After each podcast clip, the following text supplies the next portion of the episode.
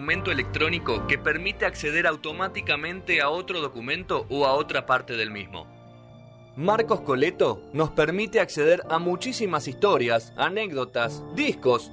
El camino solo sabe de él. Te invitamos a dejarte llevar. El linkeador en el aire de No Sonoras.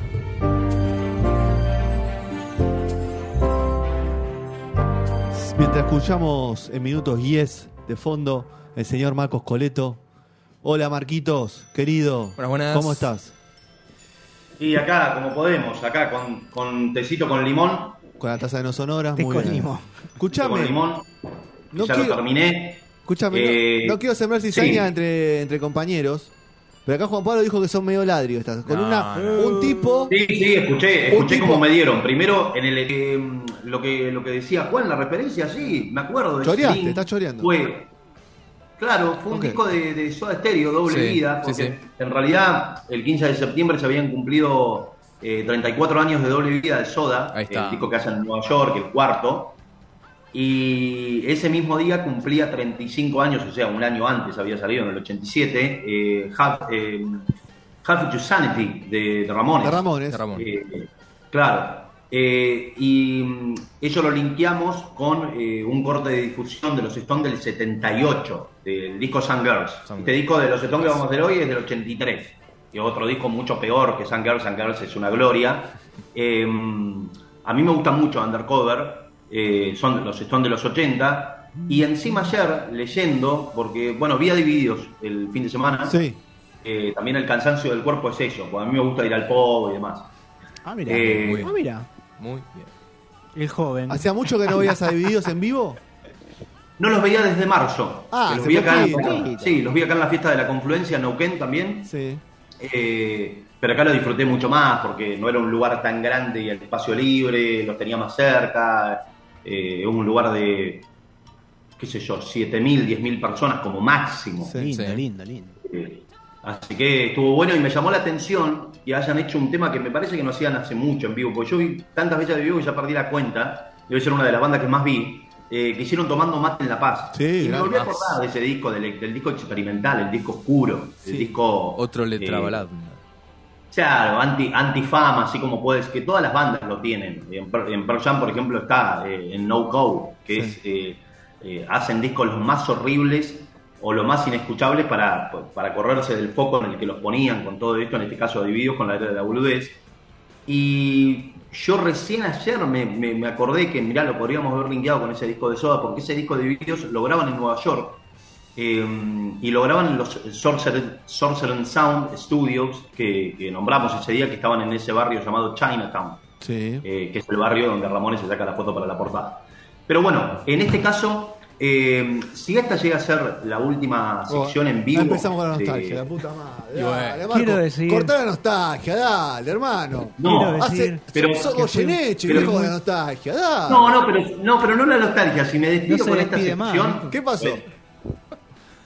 Por lo, por lo menos en vivo, eh, me parece que es una buena despedida. Ah. Primero porque eh, vamos a ir al 7 de noviembre de 1983. Ok. Tres discos que salían, que más allá de ser el cumpleaños también, de haber sido el cumpleaños número 39, o sea, ese mismo día que salían esos tres discos, eh, 90 125 de 10, Undercover de los Stones y Street de Adam Ant, que ahora vamos a hablar de quién es Adam Ant, Sí. que está bastante relacionado con los redondos, por cierto. Eh, ese mismo día que salían esos tres discos en el año 83, nacía Martín Garabal. Ajá. No sé si tiene mucho que ver, pero me acordé, me, me, me enteré ese mí me hace día. reír. A mí me me gusta. Claro, me enteré ese día y digo que, que, que- que afortunado. Nació el mismo día que salían esas tres placas que se relacionan entre sí. Hay una historia maravillosa. Y el 7 de noviembre también eh, fue el aniversario, en este caso, número 98 de acá de Villa Regina. Así que estaría bueno. Impresionante. De la perla, de, de la perla. ¿Y Gachi Pachi? A mí Garabal Bueno. me hace reír mucho. Quiero, me gusta. Bueno, a mí no, ¿La vieron el de cuando hacen YouTube el notero? No, no, no lo vi, no me gusta. A mí Garabal no. no. Bueno, te banco. Te es como. Moldaski. No, no, no. No, yo Moldaski no me causa. Ok. gracia. Sigamos, Marquito. Bueno, nada, si, eh, si quieren ya largamos. Dale. Eh, a ver, eh, en realidad está bueno agarrarlos y los digo así en orden porque eh, el disco 10, eh, 90.125, se graba entre noviembre del 82 y eh, julio del 83. Y el de los Stones se graba entre noviembre del 82 y agosto del 83. Y el de Adam Ant se graba más a fines, septiembre de 1983. eh, así que está bueno ese orden. Entonces, bueno, nada, ese día se cumplieron eh, 39 años para mí de uno de los discos que más me gustan, eh, de 10, el 90.125. Eh, es un disco que, a ver, eh, tiene una gran historia de resurrección, eh, tiene una historia muy interesante de resurrección. Es el disco con el que también vendrían a, a la Argentina por primera vez. Sí, incluso ese día, eh, 7 de noviembre, estábamos a dos días, eh, no, a tres días, perdón, porque el 4 de noviembre en el mismo estadio Vélez, que Yes viene por primera vez a la Argentina con este disco, había tocado Bad Bunny. Y eh, era como la sede para las bandas internacionales, todavía River no estaba, y era Vélez, nada más, que vino en el 5 de febrero del 85, eh, que incluso está bastante linkeado porque ese día 7 de noviembre, que fue el lunes pasado, se cumplieron 30 años redondos de eh, la primera real visita a Stone, la visita de Keith Richards, que es el embrión para que vengan los Stone por Ah, primera sí. vez después, tres años después, que tocan Vélez. Bueno, eh, y es un... eh, más, allá de, más allá de eso, este disco es con el cual también Yes resurge de alguna manera con la, con la vuelta de, bueno, el petizo de John Anderson, de la voz característica de Yes, que parecía Sting, eh, y la llegada de alguien como Tony Kay, que era el tecladista que habían rajado hacía 12 años atrás, 12, por la llegada de Rick Wayman, que básicamente era tres Tony Kay. Entonces le dijeron, sí, son muy básicos eh, tocando, así que andate. Y después, cuando Yes simplificó la cuestión y se volvió más canción pop, porque no podían hacer canciones de 24 minutos en plena era de MTV en los 80, y era todo más superficial, bueno, lo llamaron de nuevo. Y mm, justamente eh, es, un disco que tiene, que tiene una gran historia de, resurrección, eh, porque en el año 78, o sea, la banda venía separada. En el año 78, cuando ya pasados de moda por el punk, eh, tratados de pacatos, de conservadores, de viejos patéticos, eh, se van John Anderson y Ray Wyman, se quedan sin tecladista y sin cantante. Y el manager, que era Brian Lane, manager de Yes, en aquel momento estaba empezando a manejar a una banda nueva, eh, muy electrónica, media kraut, inglesa, pero con influencias alemanas, que le quedaba muy bien a ese momento de música disco, de eh, renovación europea de la música disco estadounidense, que era una banda llamada The Boogles, que era un dúo eh, electrónico que tenían la canción Video Kid de Radio Star, la estaban rompiendo con ese hit, Sí, básicamente, eh, años 78, 79, que era una banda que había fichado el sello discográfico Island, que es el sello discográfico que le abre las puertas a Marley cuando Marley más lo necesitaba, que a grandes rasgos, eh, como para hacer un linkeo rápido, es el, el sello discográfico encargado de introducir el rey y la cultura rastafari en Inglaterra y en el mundo. Eh, o sea, se hace en Inglaterra para llevar la música de ese tercer mundo, de ese país del tercer mundo, eh, como Jamaica. Y mm, justamente, en un momento dado, nada, los agarra, eh, que ahí tenemos la relación ya con, eh, justamente, eh, con Adam Ant, con ese disco que también salía el 7 de noviembre. ¿Por Sí. qué? Porque ese disco, justamente, de The Boogles, donde está Video Kid de Radio Star, el ingeniero de sonido fue Hugh Packdan, que ya lo hemos nombrado muchísimas veces. Bueno, Hugh Packdan es el tipo que estuvo en la ingeniería de sonido en la producción de ese disco Strip de Adam Ant. ¿Por qué? Bueno, ya lo contamos mil veces, pero por ahí hay alguien que se está engañando por primera vez, no vamos a profundizar ahí, lo explico por arriba.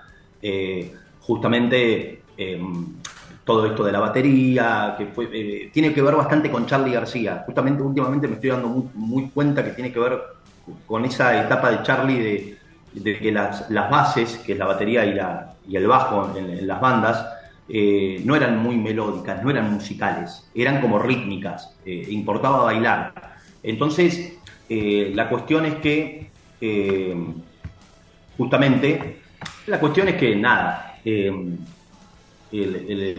Peter Gabriel, cantante de Genesis, quiere hacer un disco, bueno, donde el tipo muy fana de la batería, nunca pudo ser un gran baterista, sabemos, ¿no? O sea, la banda Genesis tocaba la batería Phil Collins, él se va en el 75, lo reemplaza Phil Collins, Y el tipo, nada, siempre estuvo en la vanguardia y quería hacer un disco donde las baterías fueran tocadas con justamente redoblante y tono, con los tambores, nada más, no con platillos, sino golpeando el beat de alguna manera que después lo va a reemplazar las baterías electrónicas. Esto es 79-80.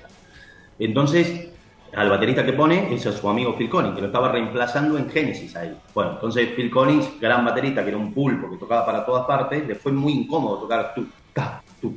O sea, eh, eh, fue muy incómodo. Eh, estaba como inseguro.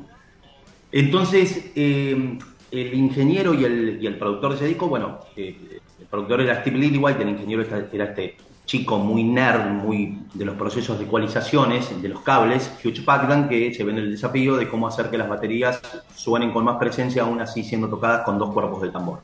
Bueno, entonces innova ese sonido de batería, que es la reverb invertida, Phil Collins muy vivo, el tipo ve ese laburo que hizo este pibe, entonces dice, ah, yo me lo llevo con este para mí, con este, me lo llevo a este para mi primer disco como solista para sacarle el cubo al máximo a este experimento sonoro que hizo, que lo va a hacer, le va a sacar el cubo al máximo, no lo va a llevar a un lugar experimental como hizo Beryl, sino que lo va a llevar a un lugar de hit, como en Gear ahí al toque.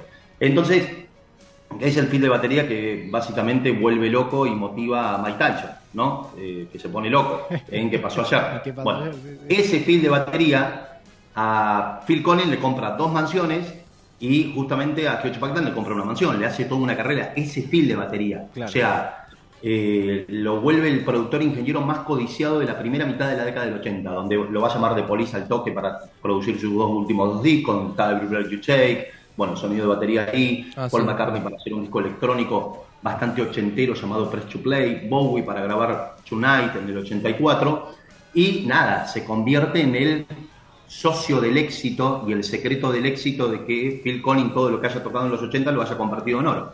O sea, Phil Collins desde el 80 hasta el 90, porque una vez me tomé, la, me tomé el trabajo para un informe que hice en el programa de acá, hacer toda una cronología, y el tipo no paró. No, Yo no, no sé paró. cómo no le agarró nada, una cosa de estrés, de ACB. Bueno, ahora le y agarró, todo- ¿no? Claro, y de- después la agarró, o sea, no la agarró una CB, pero después la agarró alguna enfermedad, pero, eh, pero todo lo que hizo en los 80, o sea, salvó amigos, lo salvó a Robert Plant, lo llevó a la gloria, lo salvó a Eric Clapton con los discos de los 80, Pretending, Behind the Sun, Journeyman, el tipo estaba en la lona sin guita, adicto a la cocaína, muy mal, adicto al alcohol, y también, bueno, entonces todos los amigos lo iban a buscar a Phil Collins. Él se hace muy amigo de este pibe, Adam Ant, que había tenido una banda muy punky, muy way, fines de los 70, principios de los 80, llamada Adam and the Ants, que si quieren, eh, vayan a una canción del año 80, tres años, tres años antes de esto, se llama Feed Me to the Lion.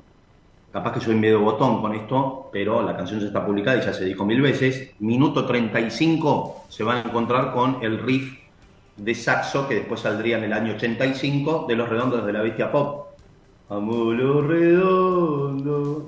Lo hace con la viola. Bueno, lo sacan de ahí un poco. Eh, muy parecido. Entonces, bueno, eh, para su primer disco como solista lo llama este, este chico, lo llama Adam Anta Phil Collins y Phil Collins va con su mano derecha, con su mano, eh, con su socio de, de- de su secreto del éxito, Hugh Packard. Hacen ese disco, Strip, que es un disco bastante eh, ochentero, muy, pero ochentero bien, no es ochentero pelotazo, está, está bastante bueno. ¿Cuál sería Eh, ochentero pelotazo? A ver, Marquito? tirame, tirame, esa me gustó. Y viste que los 80 están como muy, muy como que pre- eh, solemos prejuzgar los 80, decimos "Oh, esos sonidos así, donde la batería sonaba. pum, Mucho electrónico, Y- claro. Ujú. Y no vamos, eh, por ahí en los 80 salían cosas re ambiguas, viste, que eh, es como que estaba el pop, pero con una con una cierta cosa de oscuridad por detrás, Claro, claro, sí, sí, por sí. ahí, qué sé yo, Western Girl de Pet Shop Boys, esta canción Strip de, de Adam Ant, lo que hace The Cure con The Head on the Door, que para mí es eh, un equilibrio total entre lo oscuro y lo luminoso. Me parece que ahí se, se consagran o se reciben de, banda eh, de banda ambigua en el año 85. Y bueno, nada, eh, llega ese dueto. Llega ese dueto de Video Kill the Radio Star para renovar a la banda. El manager le dice, "Mi- miren, se le fue el cantante y el tecladista y se están yendo, están quedando como unos viejos. ¿Por qué no me dejan poner a estos pibes modernos que estoy manejando? Y llegan esos dos y hacen un disco rarísimo de 10 que tuvo éxito igual, pero no tanto, que es el disco Drama del año 80. Entonces eh, llegan de giras hasta 1980, lo hacen todo. Y ahí el guitarrista Steve Howe, el clásico de, de Yes, el guitarrista clásico, y el tecladista Shock Downs, que era el tecladista de, esta, banda de The Boogles, donde estaba la canción de Video Kid de Radio Star, eh, bueno, son convocados para estar en una super banda, quizás la primera super banda. Super banda le decimos a esto, estos rejuntes que después salieron en los 2000, ¿no? Eh, Sí, sí, sí. Ray Check the Machine con eh, Soundgarden, Outplay, Velvet Revolver. eh, Los Traveling Wilburys. Claro, los dan con los Pilots. Bueno, medio que se creó acá, que lo hizo Supernatural. obviamente. No, ¿Cómo era la banda de Joss Stone con Jagger cuando se juntaron ahí a Sí, cantar? creo que era Supernatural. Supernatural era. También. Sí, claro, me acuerdo. Super Heavy. Super, Super Heavy. Heavy, ahí está. Heavy. Super Heavy. Eh, y un poco se creó acá que obviamente tuvo que ver con sellos discográficos, en este caso la discográfica Geffen, que el tipo tuvo la idea de decir, pará, ¿por qué no agarramos a tipos que toquen, pero que sean súper virtuosos en el instrumento, pero ponerlos para tocar pop? Puede ser un gran éxito.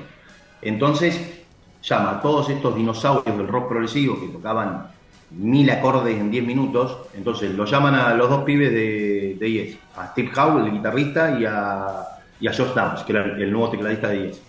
Lo llaman al bajista de, de King Crimson, eh, a John Whelan, que también había sido bajista del Roxy Music en los 70, para cantar y para tocar el bajo. Y lo llaman en la batería a Carl Palmer. Carl Palmer, baterista de Emerson and Palmer, que se habían separado en el 78. Y se arma una banda como Asia, que tiene un Uh, link para el cine, espectacular. Rodri. Sí, claro Eh, que sí. Virgen de los 40. Sí, obvio. Eh, Espectacular. el tema Hit of the Moment. El tema Hit of the Moment, que lo hacen quedar como un tema Virgo. Bueno, es el tema de Asia. Espectacular, Hay póster de Asia en, en la peli también. hay. Claro. Sí, siguen Asia. Sí. Eh, yo hace- bueno, no sé si eran los mismos miembros, pero han venido a la Argentina en los últimos 10 años, 15 años. Sí, cambiaban mucho, cambiaban mucho. Eh, incluso fue el- el- la primera banda con la cual MTV transmitió un recital. Ah, mira. Obviamente, obviamente en Asia. En Asia. Asia en Asia. Eh, Live claro, en Asia. En el 82-83. Y eh, Rejunte es un rejunte eh, de muchos músicos muy virtuosos, al cual primero es convocado un guitarrista sudafricano muy jovencito, llamado Trevor Rabin, que eh, sería fundamental para, para este resurgimiento de frescura de Yes, pero el tipo no pega onda, no pega onda, se va y ahí entra Steve Howe y él dónde se va? Se va a reemplazar a Steve Howe a Yes, o sea, que arman un, eh, nada, un, proyectito ahí con Chris Squire, con los que habían quedado 10, el bajista y el baterista que eran Chris Squire Alan White, que se murió hace poquito tiempo, en mayo. Eh, bueno, y el proyecto se iba a llamar Cinema. Entonces lo llaman a Tony Kay eh, y Chris Squire en un momento, el bajista histórico de 10, se lo encuentra de gira, se lo cruza en una gira a John Anderson, al cantante toda la vida, que venía trabajando mucho con Vangelis, Sí. El gran Vangelis. Que murió hace venía poquito haciendo los discos. Sí, Murió hace un par de meses. Claro, sí, venía haciendo todos los, los, los temas, los discos John Vangelis y se lo cruza, que no tocaban juntos desde el 78, esto era en el 82, y le dice, che, eh, ¿por qué no te venís al estudio a hacer unos coros? Eh, necesitamos unos coritos, vos tenés buena voz, cantás bien. Entonces, cuando Anderson es invitado al estudio, y claro, a ver, eran su familia, se empezó a atrever a meter, che, ¿por qué no le ponen estas cositas, sugerencias, comentarios, consejos? Eh, se, se cambia alguna letra, y en un momento dicen, pará, empiezan a tocar, empiezan a pegar onda, y el proyecto se iba a llamar Cinema. Y entonces se miran todos y dicen, pare, acá está Chris Squire, Alan White, Tony Kay, que lo rajamos hace 12 años atrás, pero fue fundador de Yes, eh, John Anderson, esto es Yes, salvo con este sudafricano, en realidad sudafricano blanco, que entra con muchas composiciones, que canta muy bien. Eh, bueno, nada, eh, hagamos Yes.